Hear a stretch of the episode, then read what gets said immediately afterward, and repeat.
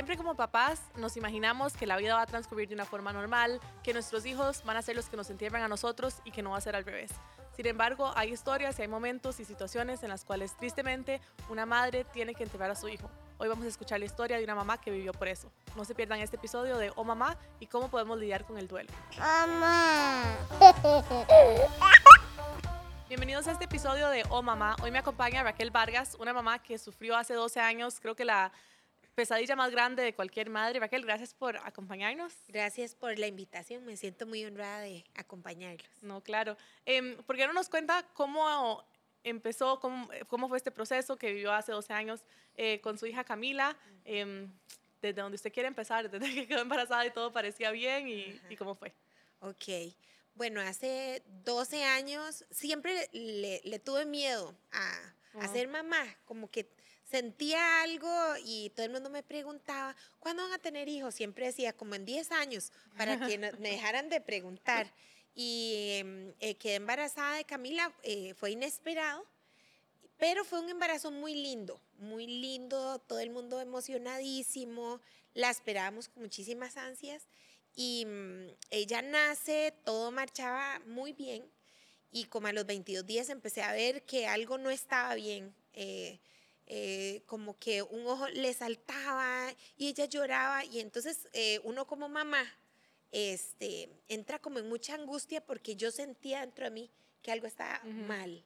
Entonces empezamos a hacerle exámenes y pasamos así como un mes y hasta que llegamos a donde un doctor y nos dijo ella tiene algo grave, vamos para el hospital de niños y ahí estuvimos 22 días. Wow. Este, los, el, el, la epicrisis, digamos, de ella era que sí tenía este, problemas a nivel de corazón y de cerebro, pero nada de eso lo habían visto los doctores en el embarazo. Entonces fue un, un golpe muy duro, claro. tanto para mi esposo como para mí.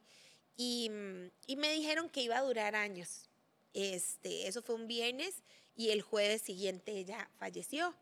Eh, gracias a Dios falleció en mis brazos. Yo le había dicho, ya cuando a, a, a, vos te dicen la noticia, vos de una u otra manera empezás a pensar de qué manera podría ser más llevadero algo -huh. tan duro y tan difícil. Wow. Y, y, recuerdo que este, yo le dije, Dios, que no se vaya sola, yo quiero que se vaya -huh. con mamá, ¿verdad?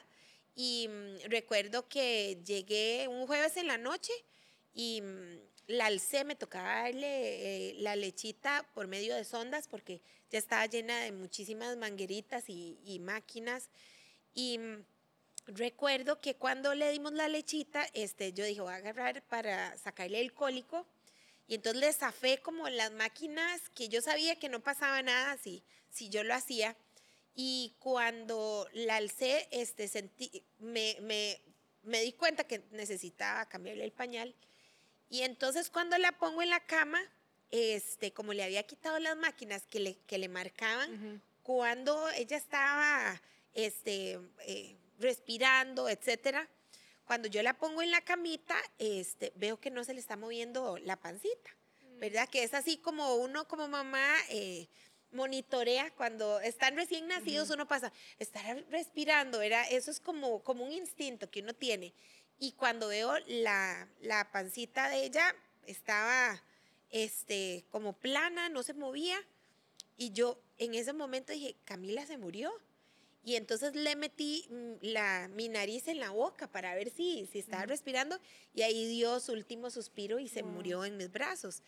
Este, y en ese momento entré en un estado de shock eh, que no podía creer lo que estaba pasando. Y la primera pregunta que se vino a mi mente fue ¿por qué a mí? Uh -huh. Porque en situaciones difíciles, en situaciones este, donde inesperadas tal vez podría decirlo, siempre vamos a preguntarnos eso, ¿por qué a mí? ¿Qué hice?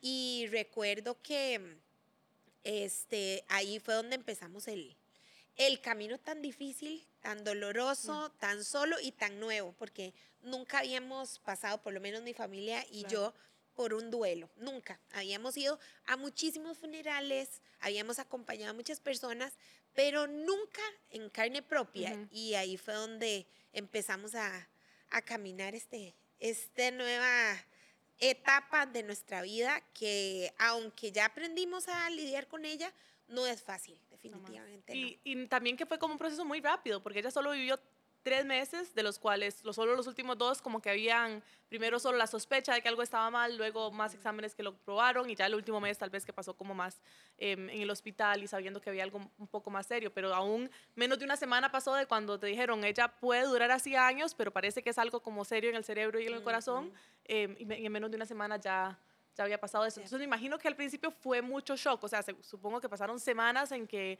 en que procesaba todo lo que estaba pasando y, cómo fue como esas etapas del duelo ya después.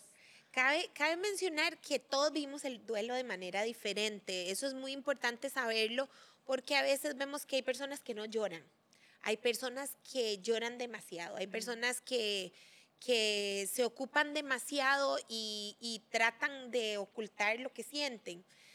Y a mí en el, en el funeral de mi hija me, me dieron ese tip. Raquel, tenga paciencia con su esposo porque los dos van a vivirlo de mm. manera diferente.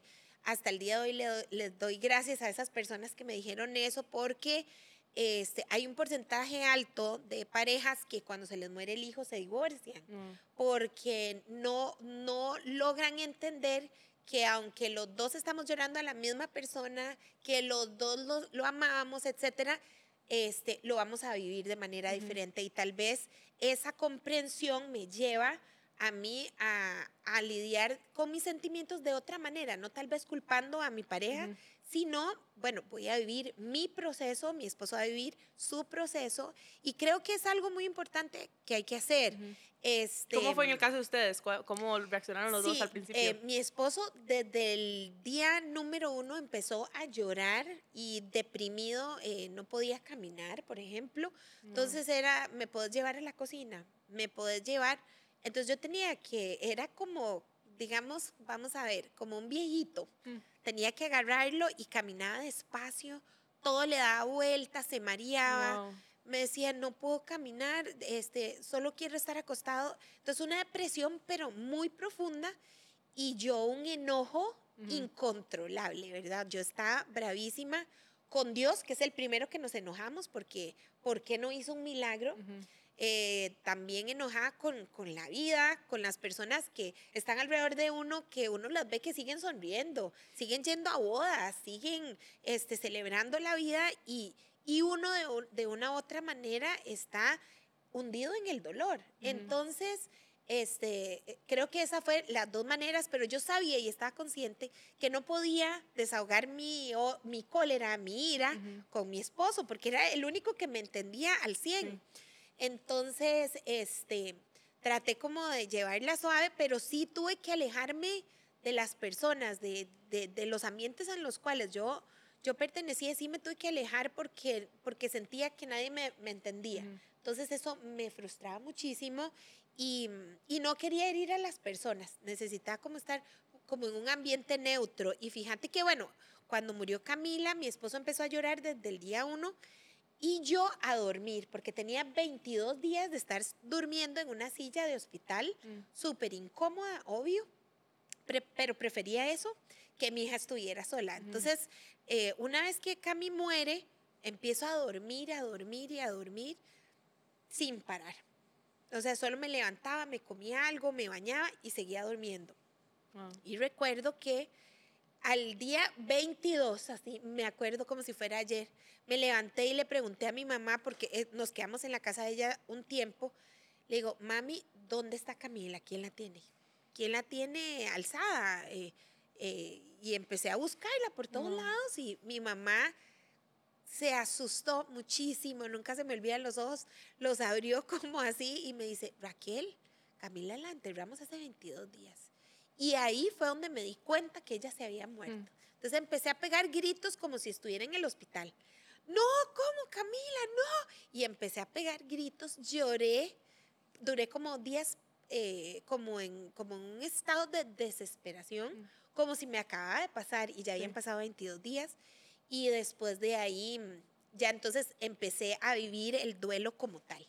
Wow. Y, y quiero preguntarle algo tal vez un poco personal o no sé, en algún momento en esos primeros días cuando su esposo estaba como necesitando tanto su ayuda, y tal vez esto hubiera sido mi reacción, por eso lo, lo digo, se sintió como que, como que le resintió a él de alguna forma como, ay, porque él necesita ayuda? Yo también estoy sufriendo, porque, ¿verdad? Porque tengo que estar aquí como atendiéndolo o llevando, ayudándole a caminar a la cocina o así, eh, si yo también estoy sufriendo y también estoy, ¿verdad? O, o, como que querer que él se enoje con uno, tal vez, no sé. Vieras que me, al principio me enojaba mucho verlo a él, o sea, imagínate una persona adulta de 30 años pidiéndome ayuda para que lo llevara a la cocina o para que lo para que, para que no podía caminar de, de, un, de un lugar a otro.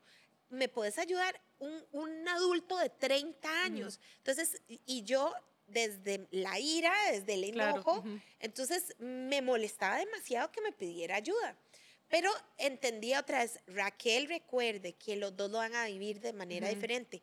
Entonces yo sabía que tenía que ayudarlo, ¿verdad? Pero sí, muy molesta y no solamente molesta, sino culpable, porque yo lo veía que él lloraba y yo estaba brava. Entonces yo decía, ¿qué será que yo no quería a Camila? Entonces me preguntaba muchísimas veces eso. Yo decía, ¿qué es lo que me está pasando? Porque yo todavía estaba en shock. ¿Verdad? En el momento que caigo en razón, que fueron 22 días después, para mí fue, ok, ya lo entendí, ¿verdad? Por dicha, gracias a Dios, como que los dos de una u otra manera nos hemos aprendido a, entender en este proceso. Incluso te digo, hay días que yo estoy en mi oficina, me suena el teléfono, veo que es mi esposo y, y cuando hago aló, nada más escucho un silencio y nada más oigo del otro lado. Y entonces eh, ya yo sé qué es lo que está pasando. Entonces yo siempre le digo, John, Camila ya está bien, mm. tranquilo, todo va a pasar. Entonces, de una u otra manera, él y yo hemos podido como que desarrollar un plan, una manera de actuar, porque, porque no es fácil. Entonces, cuando él está en un momento difícil, yo lo apoyo y cuando yo estoy en un momento difícil, él, él, él me ayuda. De hecho, te voy a contar así algo pequeño. Un día de estos, cuando lancé el libro, que, que se llama Porque a mí, bueno, que por eso estamos aquí hoy, este, recuerdo que el día que hice como un evento pequeño con mi familia, mi papá estaba ahí y al finalizar me dijo, quiero hablar con vos. Y yo le dije, está bien, ¿qué pasó, papi? entonces me dice, yo no tuve el valor de, de, de, vestir a mi hija y de meterla en el ataúd, no tuve mm. ese valor. Mi papá y mi hermana sí, y ellos fueron los que lo hicieron. Y dice mi papá que cuando él, él no me ha contado eso hasta hasta hace, hasta febrero. O sea, 12 años después. 12 años después. Y dice que cuando él eh, iba a meter a, mi hermana ya la vistió, y cuando le iba a meter en el ataúd, dice que él le iba diciendo, Camila, teníamos muchísimos planes para vos y no pudimos hacer ninguno. Y dice que cuando él, y él, Dios le trajo a memoria ese momento. Y dice mi papá que cuando él estaba en el, en el lanzamiento del libro, eh, Dios le, recordó ese momento y le dijo, y estos eran mis planes para ella, ¿verdad? El libro. Entonces, mi papá me cuenta esto, yo reacciono como si todo está bien. Y yo, ah, papi, qué lindo, muchas gracias. Y ya, al ratito le digo a mi esposo, ¿nos vamos para la casa? sí, ok. Entonces íbamos con, los, con mis hijos en el carro y, y él, y entonces Llego a la casa, vuelvo a ver a mi esposo y le digo, Jonathan, necesito salir. Y él me dijo, ok, tranquila, vaya. Y tenía que ir a comprar meriendas para mis hijos y todo. Iba en el carro llorando, ¿verdad? Y tratando de, de, de, masticar lo que me acaba de decir mi papá. Hay días, hay días de días y, y no es fácil, pero sí se puede. Sí se puede, sí, sí hay, sí hay esperanza y depende al 100% de, de nosotros poder salir adelante. ¿Y cómo, cómo es ese proceso? Me imagino que tienen que uno tener demasiada paciencia y no esperar, como usted dijo, no todo el mundo lo vive igual, no esperar que las etapas sean iguales o sean de la misma duración, pero también cómo, cómo fue ya después del, del, shock inicial de decir, ok, esto pasó, ya me di cuenta, ya pasaron 22 días, ya dormí y mi cerebro seguro como que se reseteó a esta realidad. A partir de ahí, ¿qué, qué empezó a pasar? Bueno, empecé a a vivir el, duelo en carne propia. Estamos acostumbrados a decir lo siento mucho, a dar abrazos, pero no sabemos de lo que se trata, ¿verdad? Y ojalá nadie supiera de qué se trata, pero lastimosamente todos a lo largo de nuestra vida vamos a vivir muchísimos duelos. Em, por ejemplo, este, duelos en la infancia que son cuando salimos de kinder, cuando salimos de sexto grado, eh, cuando un amiguito se enojó y ya no lo volvimos a ver. Todos esos son duelos que a veces no les damos la importancia que merecen, pero sí los vamos acumulando. Este, y, y entonces eh, yo había experimentado una, algunas clases de, de, de, dolores, de pérdidas, pero no así, ¿verdad? Esa semana que Camila se murió, este, Camilita se murió el jueves en, a las 7 de la noche, pero esa semana la, mi abuela paterna se había muerto el lunes. Entonces yo ni siquiera pude ir a nada porque yo estaba con Camila en el hospital. Esa era una abuela súper noble, amorosa, dormía con nosotros en la cama, eh, nos la peleábamos entre los tres, este, y, y, fue muy duro lo de mi abuelita, pero de una u otra manera lo de Camila como que opacaba todo, ¿verdad? Era muy duro, este, y entonces empecé a, pues, alejarme de la gente, la verdad. Esa es una de las primeras reacciones que tenemos porque nos sentimos solos y nos sentimos incomprendidos. Puede ser que la gente nos quiera dar ese apoyo, quiera estar con nosotros y todo, pero nosotros no lo queremos. Queremos estar solos. Y creo que de una u otra manera es sano, porque necesito eh, lidiar con mis emociones, necesito lidiar con qué pasó, qué pasó aquí. Entonces, eh, hay, hay, cinco etapas del duelo que, que son las que todo el mundo conoce, pero esas etapas fueron diseñadas para las personas que iban a morir, no mm. para las que nos quedamos mm. viviendo con el duelo, era para las que se iban a morir. Entonces, de una u otra manera hay unas como que no aplican, ¿verdad? Pienso yo, ¿verdad? Según los psicólogos, pues de una u otra manera uno sí las pasa, pero hay unas que, que uno no, pues no vive tan intencionalmente, no, no, no, no sé, siento que no eran como para mí. Yo, yo pienso que uno cuando empieza con el duelo te comparas. Te comparas muchísimo con las personas que sí tienen lo que vos no tenés. Te comparas con, con, las personas que sí están felices, con los que sí tienen todos los hijos vivos. Este, y entonces em, empieza uno como en una, una etapa muy difícil porque es de frustración, es una etapa de impotencia, no puedes hacer nada. Eh, a mí me, me, me, frustraba mucho entrar al cuarto de ella, ver toda la ropa con etiquetas, mm. la, la, las pijamitas, el, la cuna y todo, y ella no estaba. Yo decía, no es posible que todas estas cosas estén aquí, ella no. Mm. Y entonces eh, eh, son esas, esas llamadas como de la realidad, donde uno no sabe ni qué hacer, pero gracias a Dios a lo largo de, de los primeros años empecé a conocer a personas que habían pasado el duelo igual a mí. Entonces, de una u otra manera, ellas me daban esperanza que yo podía salir adelante, este, que, que a pesar de lo feo, algo había bueno de la vida para mí, tal vez en un futuro, en ese momento no. Y entonces eso me llenaba a mí mucho de, de esperanza, veía este, muchísimo las historias de, de, papás que estaban igual que yo y que, que ya tenían otros hijos, etcétera. Entonces me refugié en eso, en la esperanza, eh, después de como dos años. Recuerdo que me invitaron una vez a un concierto de Marcos Witt y él cantaba esa canción que dice, Dios ha sido fiel. Y yo, yo estaba embarazada de mi hijo Tomás, que era el segundo, y yo no podía cantar esa canción me bajaban las lágrimas con la panzota grande de mi hijo y yo decía, no, Dios, todavía no puedo cantar esa canción, ¿verdad? Porque eh, eh, cuesta mucho también reencontrarse otra vez con Dios, cuesta mucho entender por qué permitió eso, ¿verdad? Y hoy, hoy puedo entender por qué, hoy yo sí sé, estoy segura de, de por qué Camila se murió.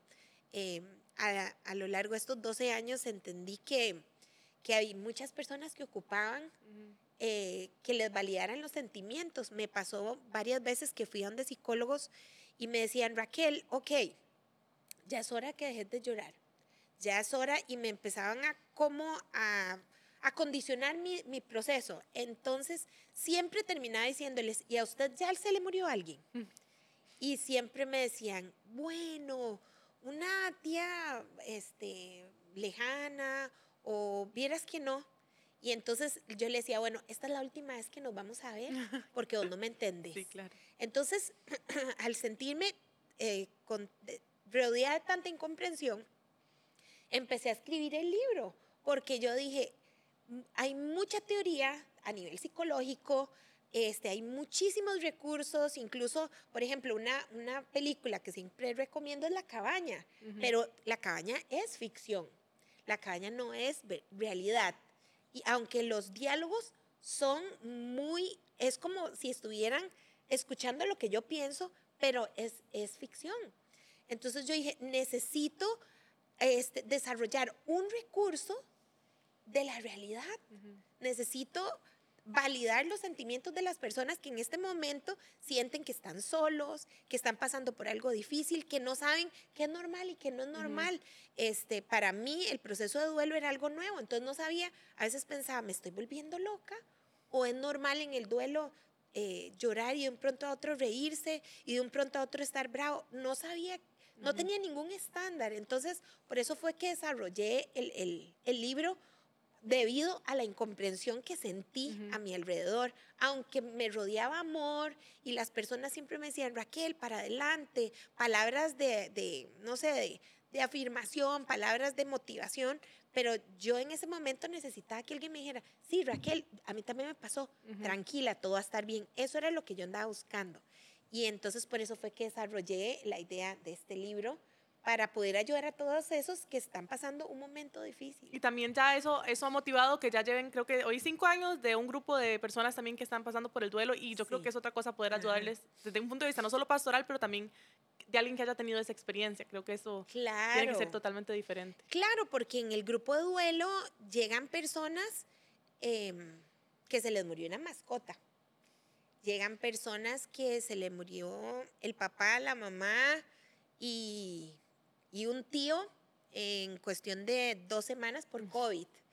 Eh, y, llegan muchísimas historias eh, porque el, duelo es casi que infinito, o sea, eh, incluso un día estos escuchaba la historia de una señora que su hijo le dijo que, que era abuela, se emocionó, le compró de todo a la niña, la disfrutó tres años y a los tres años la mamá de la niña dijo, no, es que vos no sos la abuelita, él no es el papá. Y, y entonces esa fue la última vez que vieron a la niña. La abuelita llora porque al fin de cuentas no era la abuelita. Entonces, en realidad el duelo va más allá de lo que nosotros nos podamos imaginar. Son procesos de pérdida y todo y todo este sufrimiento es porque el amor nos hace vulnerables. Al fin de cuentas, si lloras por alguien que perdiste, estás llorando porque lo amabas. Entonces, por eso es que la vida, en la vida vamos a enfrentar muchísimos procesos de duelo. ¿Y cómo fue? Lo mencionó un poquito al principio, pero tal vez ahondar un poco más, porque creo que como cristianos, bueno, tengo dos preguntas particulares como cristianos. Em, la primera, ¿cómo fue eh, su relación con el Señor? ¿Cómo, o sea, me imagino que al principio, por supuesto, naturalmente uno va a estar furioso, uno va a decir, o sea, ¿por qué? Ah, desde el diagnóstico, me imagino, desde el momento que le dicen que algo está mal con, con la bebé, que, que, va a vivir tal vez algunos años, em, y más cuando ya llega a morirse y uno me imagino que siempre espera un milagro en algún momento. Eh, ¿Cómo fue ese proceso y cómo fue la restauración de su relación con el Señor? Bueno, creo que, como vos decís, eh, uno lo primero que pasa es enojarse, es, enojarse. Yo siempre, cuando iba para el hospital de niños, oíamos una canción de Abel Zavala que, que se llama el, Eres el padre que siempre soñé. Es súper tierna y todo. Y yo decía, ay Dios, yo sé que, que, como tú eres el padre que yo siempre soñé, me vas a ayudar con mi hija, ¿verdad? Y cuando ella muere, yo quedo en shock, no podía creer que Dios permitiera algo tan duro. A los tres años de que había pasado esto y yo todavía brava, y ya con mi hijo en brazos y que sabía que no tenía nada malo, que estaba bien, ¿verdad? Pero un día yo le estaba diciendo de nuevo, pero ¿por qué a mí? ¿Qué fue lo que pasó? Y recuerdo que eh, de una u otra manera sentí una respuesta de Dios que me dijo, ¿y por qué no? ¿Qué tenés vos tan especial que no tengan las demás personas? ¿Por qué no te puede pasar algo así? ¡Wow! Me quedé sin palabras, porque a veces pensamos que por, por servir a Dios o por pasar en la iglesia metido, eh, eh, eso nos hace eh, contrabalas, que no nos va a pasar nada y no podemos estar más equivocados de eso. Mm. Creo que Dios es Dios y sobre los milagros y sobre la fe y todo está la voluntad de Dios. Mm. Y aprendí a aceptar eso, porque de una otra manera es algo que le imponemos a Dios. Dios me tiene que, que, ayudar, Dios me tiene que hacer el milagro, Dios me tiene que, ¿verdad? Y muchas cosas, pero Dios, yo siempre lo digo, esto es como cuando estás viendo solo una escena de la película. Yo solo estaba viendo la escena donde mi hija se murió, pero Dios tenía una película mucho más larga, ¿verdad? Y ahorita estoy viendo, eh, pues, otro capítulo de, de, esa, de esa película que Dios diseñó para mí, para mi esposo, para, para mi familia. Eh, ahorita entiendo un poco más, 12 años después, entiendo un poco más. Hay un pastor que se llama Greg Laurie y, la historia de él me encanta. El, hijo de él, el mayor, súper fiel en la iglesia, era el que se encargaba de la multimedia. Tenían un, congreso. Y el hijo, el mayor, dijo, me, me voy a ir antes, estaban como todos reunidos, me voy a ir antes para preparar todo. Este, y que cuando ustedes lleguen al Congreso ya esté todo listo. De camino tiene un accidente y se mata. Y él, estaba casado, la esposa tenía una bebé de, creo que era de dos años, y ella estaba embarazada, tenía tres meses de embarazo, la, esposa del muchacho que muere. Entonces, a mí me cuentan la historia y me dicen que vea el memorial de, él. Entonces, eh, lo, encuentro eh, en internet, lo pongo y, em, y empiezo a escuchar las palabras de su papá. Y cuenta una historia de cuando él estaba pequeño. Dice que él siempre, él era el hijo mayor de él, que siempre trató como de, de, consentirlo. Entonces siempre pasaban a una tienda de juguetes y él le decía, mi amor, escoge el, juguete que quieras, el, que quieras. Entonces dice que el hijo siempre agarraba un juguetito chiquitito. Mm como él decía, un action figure, ¿verdad? Y entonces dice que le decía, ¿por qué no llevas este con este otro? Y entonces él siempre agarraba los juguetes que estaban arriba, grandotes, y entonces el hijo, siempre que llegaban a la casa, la esposa, ay, otra vez ustedes dos en la tienda de juguetes, ¿verdad? Y todo. Dice que cuando el hijo tenía como 11 años, fueron a la tienda y que entonces él le decía, escoja el juguete que quiera, como siempre. Y ese día dice que el hijo se le quedó yendo, le agarró la mano y le dijo, papá, hoy quiero que escojas el juguete por mí, porque vos escoges mejor que yo. Mm. Y entonces en el memorial, eh, Greg Laurie dice, hoy yo soy ese niño y Dios es mi papá. Y aunque yo no hubiera escogido que mi hijo muriera, yo sé que Dios escoge bien, mm. que Dios escoge mejor que yo. Y creo que esa frase a mí me, me trajo libertad, porque, porque de una u otra manera, manera yo sentía que Dios había escogido mal llevándose a mi hija. Pero hoy entiendo por qué. Me hubiera encantado que no pasara, pero ahora entiendo el propósito. Ahora entiendo que tengo una misión muy grande, que eso es parte de, de, de, de la razón por la cual yo nací que tengo que ayudar, tengo una misión de vida y la tengo que cumplir.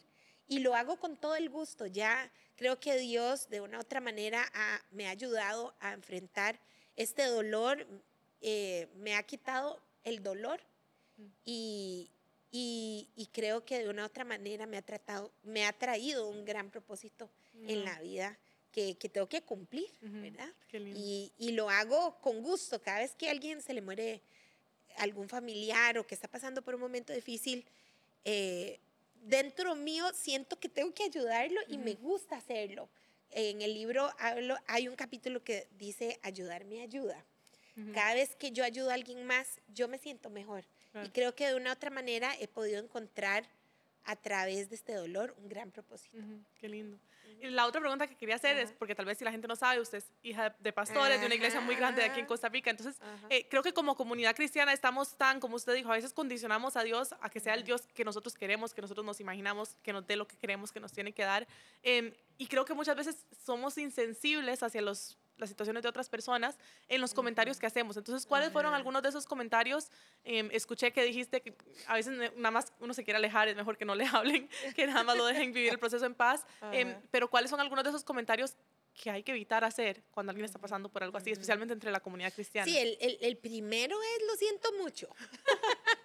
que creo que todos lo decimos, siempre, siempre. Vos vas a un funeral y todo el mundo dice, lo siento mucho y dan un abrazo y creo que nadie siente lo que la persona está mm. sintiendo. Entonces, yo no, no diría, lo siento mucho. ¿Qué dice usted cuando se encuentra Yo ahorita digo, estoy con ustedes. Estoy con ustedes. Este, otra cosa que yo no diría es, este, eh, ya está bien, vos tranquila, ya no sufre. O sea, uno sabe eso, pero en ese momento vos lo que querés es tener a esa persona ahí con vos, ¿verdad? Este, siempre les, les sugiero no dar... Em, discursos motivacionales. Vos podés echar para adelante, mira que todavía tenés tu esposo, mira que todavía tenés tu, o sea, que puedes tener más. Que, o que puedes tener más. Incluso yo estando en el hospital de niños, eh, que me acaban de decir que se murió Camila, e, esa noticia se corre muy rápido, ¿verdad? Como a los cinco minutos me está llamando una señora, vea Raquel, tranquila, el Señor te va a dar más hijos y recuerdo que en mi enojo, porque acordémonos que yo lo abordé desde el, enojo, em, yo le dije, no, yo no quiero tener hijos y le colgué. ¿Verdad? Porque, porque en realidad me frustraba mucho escuchar eso. Yo quería a Camila. Y mira, vos puedes tener mil hijos, que yo era, digamos, ahorita tengo dos hijos más, y, y, y ellos me hacen muy feliz y, y, he podido disfrutar la maternidad con ellos, pero ellos no van a sustituir a Camila nunca, ¿verdad? Es como si me hubieran cortado un brazo o una pierna y tengo que aprender a vivir sin ese brazo o, esa pierna. Incluso eh, ahorita con el COVID, una mamá en, el, en, el, funeral del hijo decía, ¿cómo, has, ¿cómo hago? Gritaba. ¿Cómo hago para vivir sin el corazón? Me lo acaban de, de arrancar. ¿Cómo hago? Y gritaba Mira, yo, yo, yo usualmente como yo paso hablando con personas que están pasando por esto y todo, como que ando muy tranquila porque lloro y como que saco lo que siento y todo. Pero ese día, esa señora gritaba, a mí se me paraban los pelos, yo, y yo no tuve más remedio que llorar. Yo empecé a llorar a Camila y ella decía, es que ¿cómo hago? Ayúdenme, ¿cómo hago para vivir sin ti, mi amor? ¿Verdad? un, un hijo de, que tenía 39 años. Y yo decía, sí, esa señora tiene razón, le arrancaron el corazón. Yo entiendo, ¿verdad? Entonces, creo que de una u otra manera, cuando uno escucha cosas así, uno dice, sí, nunca voy a entender lo que, lo que están pasando, pero sí podemos estar presentes. ¿De qué manera? Yo siempre trato de comprar un tiempo de comida, pasar y dejárselo a la familia porque uno no tiene ánimo como de esas cosas de, cocinar, de limpiar, de nada de esas cosas, ¿verdad? Vos, en ese momento estás en un sufrimiento muy duro, muy difícil, y entonces eh, aprecio a los amigos que me decían, Raque, vamos a, a tomarnos un café, y si quieren, no hable, nada más es para que salga un rato. Ah, ok. Pero hoy en pijamas, no me importa. yo si quiere yo también me pongo pijamas. Yo te acompaño así. Ok, y tengo amigos que hacían eso. o me llamaban y me decían, ¿quieres algún libro que te vaya a comprar a la librería?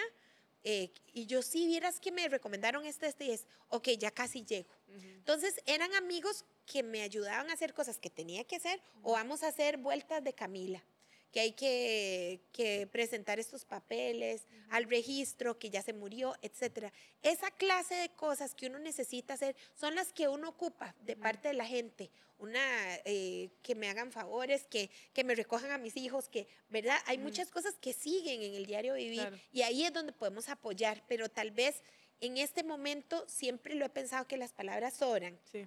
Por más de que vos le digas las El cosas discurso más, más lindo, sí. no, nada es suficiente este, y nada se lleva o me quita ese dolor que siento, ¿verdad? Y Raquel, me imagino que hace mucho esto en su, en su trabajo, en el grupo de duelo que tienen, pero tal vez hay personas que nos están viendo que alguien le recomendó este programa porque tuvieron una situación parecida o han tenido una pérdida en su familia. Em, ¿No me quiere ayudar haciendo una oración por esas personas y bendiciéndolas? Claro. Tal vez algunas hasta no conocen del Señor y quisieran, están escuchando que estamos hablando de Dios y, y tal vez podemos orar por ellos y bendecirlos. Claro que sí. ¿ok? Sí, será un placer y quiero decirles a, a todos los que están viendo este programa que, que a pesar de la incomprensión y la- de la soledad que pueden estar experimentando, sí hay esperanza y ustedes pueden salir adelante.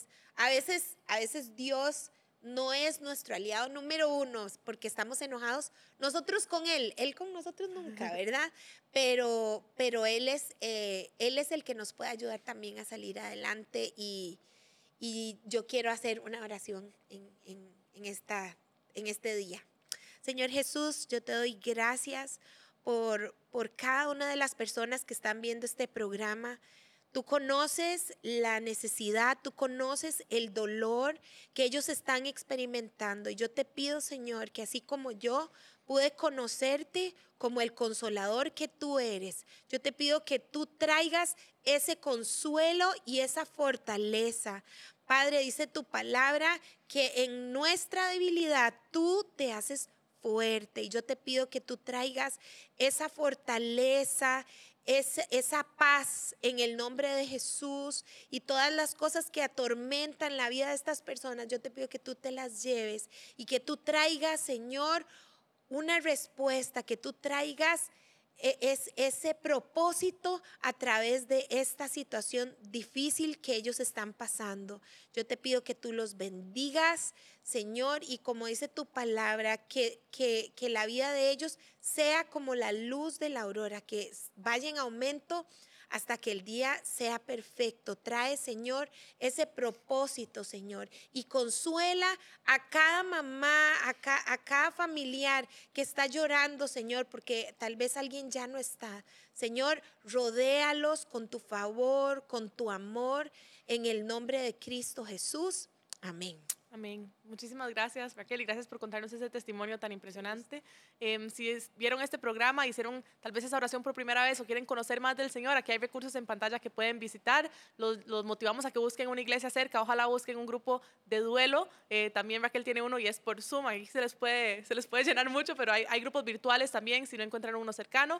Em, busquen esa comunidad que creo que los va a entender como nadie más y especialmente el amor de nuestro Dios que siempre escoge bien. Qué lindo eso que vimos hoy. No se pierdan el próximo programa de Oh Mamá. Una regla de tres es la que más se habla desde la neurociencia, donde, donde los especialistas recomiendan que de 0 a 3 años los niños no deberían de tener ningún acceso a ningún dispositivo electrónico. lo- Para que se siente Siempre, o quedito. sea, para... Es como, es como, como la, la chupeta, como el biberón, para que, para, para que se queden quietos. Estos son los niños que nacieron cuando ya el internet existía, cuando ya todo el mundo tiene un celular en cada mano, acceso a redes sociales, a sitios donde pueden chatear con otros niños o adultos eh, y todos los peligros que ello implica. realidad que aunque no hay estudios concluyentes como lo hemos reiterado aquí, pero ¿por qué no hay? Porque bueno, en la ciencia para que un estudio sea concluyente se requieren de 15 a 20 años. Dice, o sea, si no estás contento, si no estás feliz, es que tal vez ya tu tiempo aquí terminó. Y, y- y yo me quedé así, sitios donde, donde dan formas de suicidarse.